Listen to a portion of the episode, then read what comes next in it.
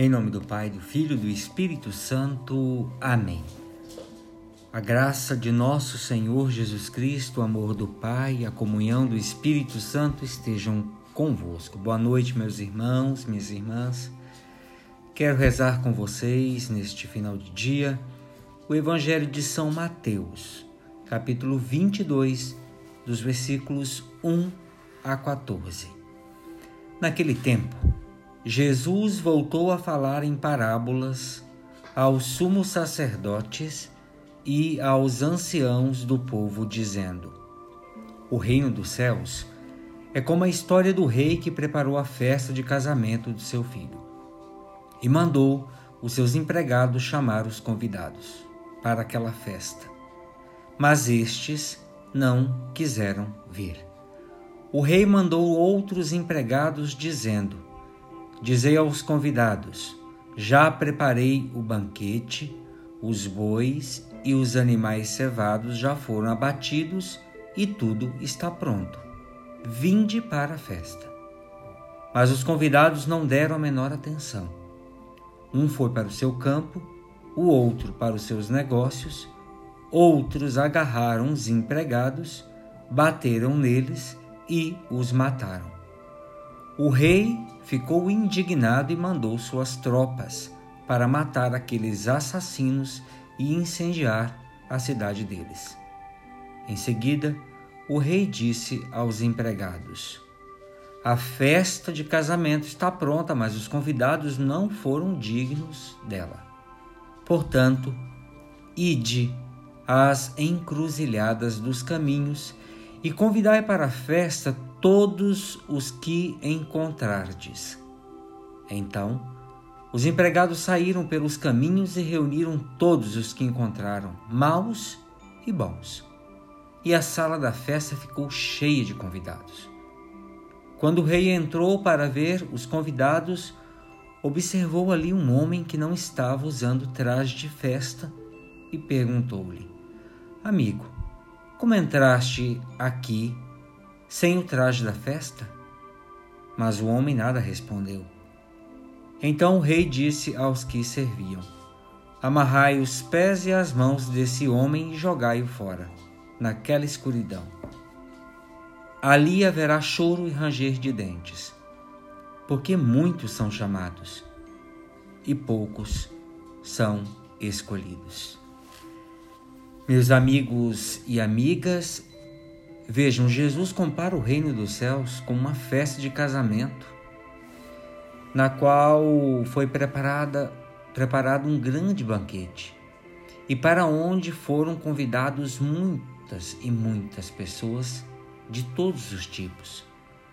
Vejam, é o banquete da salvação, da participação, da mentalidade evangélica. Este convite para participarmos do reino dos céus é consequentemente e consequentemente, perdão, do banquete da salvação que Jesus veio nos oferecer, nos é feito a todo o momento em que vivemos aqui na terra. No entanto, muitas são as desculpas que nós damos para não nos fazermos presentes nessa festa. As ocupações, as preocupações, os negócios, as festas, a família, os divertimentos, tudo isso nos roubam de Deus e do seu reino. De diversas maneiras o Senhor tem insistido conosco, e se não atendemos ao seu chamado, corremos um certo risco de que chegue o dia em que talvez nem tenhamos mais a chance de sermos convidados. Outros ocuparão nosso lugar. Vejam, porém, para atender ao convite do Senhor, não basta apenas ir e estar presente. Teremos ao mesmo tempo de assimilar a mentalidade do Evangelho, vestir a veste branca dos ensinamentos do Senhor, principalmente o do amor, porque do contrário, nós destoaremos do resto. Nós precisamos assumir de coração o nosso lugar na festa.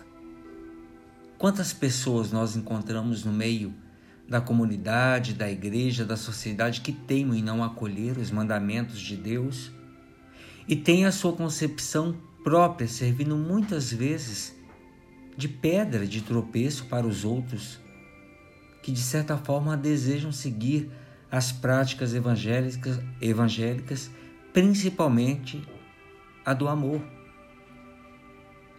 Neste caso, apesar de estarmos presentes de corpo, poderemos ser enxotados e não haver mais lugar para nós dentro do reino. Quando aceitamos o convite de Jesus para participar do seu reino, precisamos nos desvencilhar de todos os nossos conceitos e dos nossos preconceitos e nos deixar guiar pelo Espírito Santo, que é capaz de nos vestir com a veste do amor de Deus e da santidade de Deus. Meus irmãos e minhas irmãs, será que você também, será que nós também não somos como este homem da veste diferente? Que a todo momento se posiciona contrário e dá testemunho falso dentro da família, na sociedade, na nossa comunidade de fé? Percebamos como são as nossas reações e vejamos se precisamos nos emendar.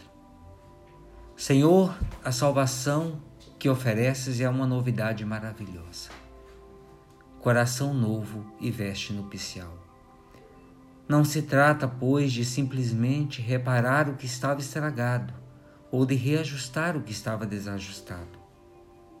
Trata-se de uma nova criação, de um tornar nova todas as coisas, de surpresa em surpresa, até que surjam os novos céus e a nova terra.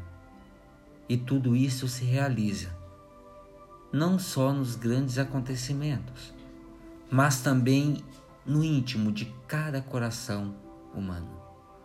Obrigado, Senhor, por teres deixado abrir o teu coração no alto da cruz, que saibamos deixar-nos purificar e saciar-nos pelo sangue e pela água que dele brotam, para nos tornarmos homens e mulheres novos e novas numa comunidade de amor, que é a sua vontade.